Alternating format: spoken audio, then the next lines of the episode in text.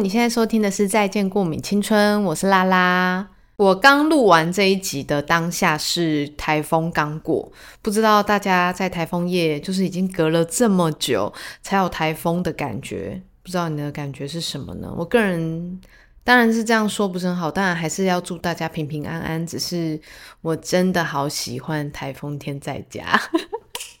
然后我记得我爸那天还打电话来说，怎么样？台风假有什么感觉？我就说，嗯，对我来说真的是没感觉，因为我的工作就是二十四小时在线上，你只要就是找得到我的话，你只要找得到我的话，几乎我都在工作。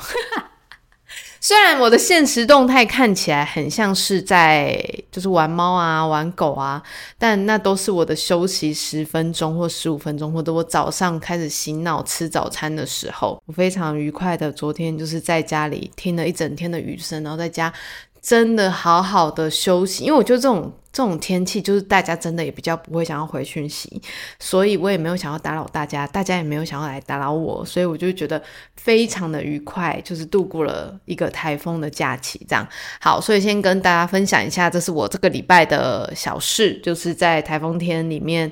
度过了一个舒服的休假日。刚好在这个休假日的过程中，就是会有一种挣扎，就是。要工作不工作，要工作不工作，不工作又有点无聊。然后就是你一直 online 的人啊，我不知道就是收听的人有没有很多人都是在家工作的。我觉得因为现在有很多从疫情之后有很多人转型，就是在线上工作嘛。其实有大部分的人应该都是那种有一种无时无刻都会被叫到要回讯息的那种感觉，所以我们很难让自己。真的好好的休息，对于我是这样子啦，因为我就是很没有办法看到那种红点点有讯息跳出来，即便我已经把所有的通知讯息全部关掉，但是我只要看到我的讯息栏上面有一个红色写一，我就会受不了，我就一定要把它点开。所以对我来说，我就我一直想要调整，但我好像还在努力的状态，我就真的是没有办法做到已读不回，或是。呃，隔了很久不回，不回的原因绝对是因为我现在没有办法解决，我必须要等到别人呃回应我，我才有可能解决，所以我才需要把呃这个讯息先搁着，然后隔天再回，因为我们怕我就讯息太多又又忘记了这样。对我还在调整，我还在调整，希望可以在新的这一年，哎，已经新的一半喽，在新的这半年内呢，我可以让自己在。懂得把工作跟休息时间分开一点点，因为我觉得这种很难讲诶，有时候我自己想说，哦，我今天要安排一个休假日，可是你当天你就一堆事啊，或者一堆人要找你。那要不然你就是想说，好，我今天要认真工作，可是你坐在那整天，你写不出一个什么东西，或者是你那一天就是完全没灵感，你要做排版什么干嘛的，你要做设计之类的东西，你也是完全没有灵感的。所以我在想说。那到底要怎样呢？就是就是跟买东西一样困难。好啦，那就是先跟大家分享一下我小小的苦恼，不知道大家的就是状况会不会是跟我一样呢？OK，好，我今天其实要聊的是关于个人定位的这件事情。刚好要开始开工作室了嘛，所以我就更想要再重新把那个定位拉回来，因为毕竟有做了非常多的选项。我就真的是杂货店的状态，所以我就有点想要把它聚焦一点点。我真的很没有人讲，所以我就想说来问问看我周边的朋友们，这样，所以才有了这个。那又加上那一天呢，我就突然不知道为什么我的耳朵传来了 Tank 的《如果我变成一个回忆》，我就想起了这首歌，然后我就突然觉得说，对，某一个定位，就是这种定位的方式，也有一点像是。我们在别人的心里应该会长什么样子？又或者是我们自己个人认为自己长什么样子？不是说外表哦，就是当别人想到你的时候，你觉得那个样子会是长怎样？于是有了这一集。但是如果现在听众你们在听这一集的时候，你们也可以去想一下，你们觉得如果别人想到你的时候，第一个事件会想到你的什么？可能有的人是演员，所以你很常在接不同的戏，然后你可能很常有做过导作的经验，或者你做过导演什么之类等等的，所以你在做这些事情的时候，别人需要你的时候，也会想象你的专业里面去提供别人你的价值。但是因为当我今天是一个杂货店的时候，就你会觉得走进去觉得哇，什么都好好哦，但是什么都好像来一点来一点来一点，但是。又某一种程度上，你不知道要在这个店里面获得什么，所以我才想要特别想要把这件事情可以把它收拢，跟更清楚的提供我能提供的方向。假设我现在有有在接行销的案子嘛，那我在接行销案子的时候，某种程度我们其实会有一种模板去帮别人执行他应该要呃推销的手法，就例如说，我们可能在。呃，要推广自己的品牌的时候，我们假设好，如果你我今天有一个朋友是，呃，他是做物美的嘛，然后我那天就有提供他一些方法，就是例如说，他可以买卖课程，他可以去分享他的呃用具，他可以分享他的经验，他可以分享他的记录，就是从很多不同的切点去看他能够提供的服务，然后把它更清楚的量化，这样。尤其是我觉得常常大家会失去这个定位的原因，是因为根本不知道自己拥有什么，跟根本不知道自己能够提供别人什么。我们常常在看的东西也很容易被影响，因为我们会常常被这些演算法给绑住。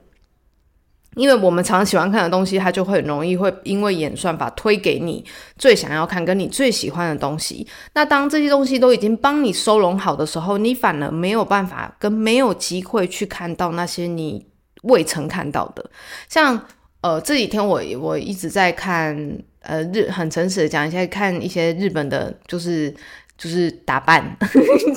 就是服装、服饰之类的，然后我就再看看看，然后看到后面就觉得说，最近好多推播这个，已经看到甚至有点麻痹了，你知道吗？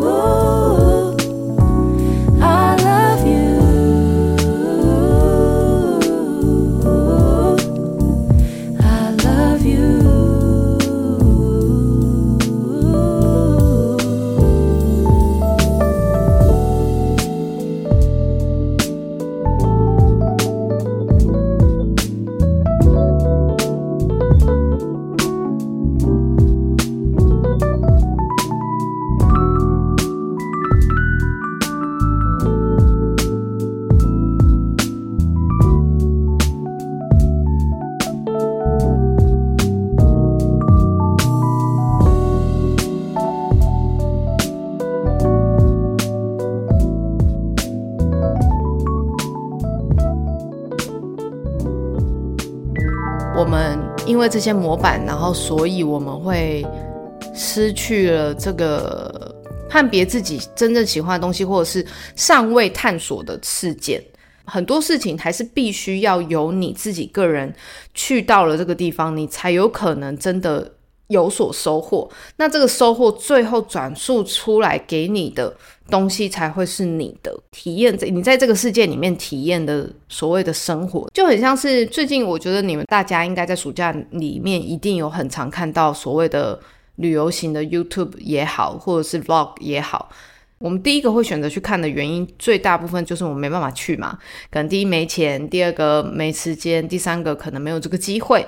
那我们当然就会想要透过影片，然后去看到别人的这个所谓的创作，可以想象我们如果真的去的话，我们可以去到哪里，或是这样的体验。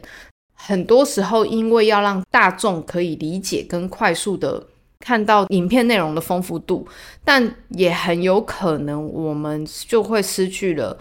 我们真正去到这个地方，对于这个地方的认识，甚至是现在的电影，我们不愿意花很多时间去看一部三个小时的电影，但我们宁愿花三十分钟，甚至是二十分钟看完电影解说。那看完这个解说，我们其实很容易会觉得说，哦，这个好看或这个不好看。但实际上有很多东西都是因为。假设是我我去做这个创作影片创作好了，那是我自己觉得个人觉得重要的内容，然后呈现出来给观众。可是并不是每一个人看到这部电影，应该都会以这个视角去看这部电影。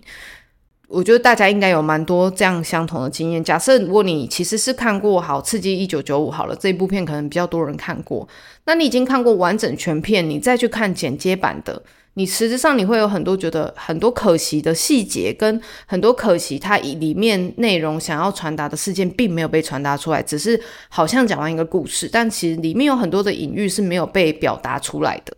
可是，在现在的这个社会里面，就是很常有因为这个懒人包，所以我们丧失了很多触角，就是这个触角的感觉是很像是我们每一个人都有体验生活的意义。就是我们被赋予，我们其实生来是被赋予应该要体验这个生活，要不然我们生生来干嘛？我们就是关在房间里面，然后就是只要看别人的产出，然后我们都不用体验生活，我们都不用走出去了。虽然我自己是一个很不爱走出去的人，但是因为走出去，我们才可以体验到我们看到的这个世界正在哪里做了什么样的变化。我自己有在带创作课程嘛，其实常常觉得一个好看的作品，它要具备的一个一件很重要的事情，就是它有一个独特的个人魅力。无论你今天使用的方法是庸俗的，还是你今天使用方法是非常独特的，或是艺术性很高的，我都不管。我觉得这个只是一个技巧跟手法，但是你有没有能够有足够的独特的观点来说服观众，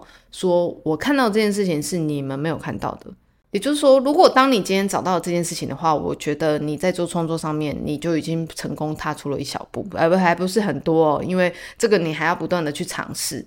在生活里面，你会一定会觉得说，那我又不是做创作者，我要做这干嘛？在这一个大家都很透明的状况之下，如你如果没有看到你自己的定位跟你自己的那个独特的独角是长什么样子的话，你很容易被大众化，跟很容易媚俗，跟很容易被同化。那你被同化的这个过程，而且会非常毫无意识的觉得这样的状态是主流的，所以我就跟着他这样做了。起点大学的一位教授叫做戴蒙迪斯，然后戴蒙迪斯他其实有讲了一个很重要的观点，就是下一个世代的人应该具备什么样的特质：热情、好奇心、批判性思维，还有一个想象力。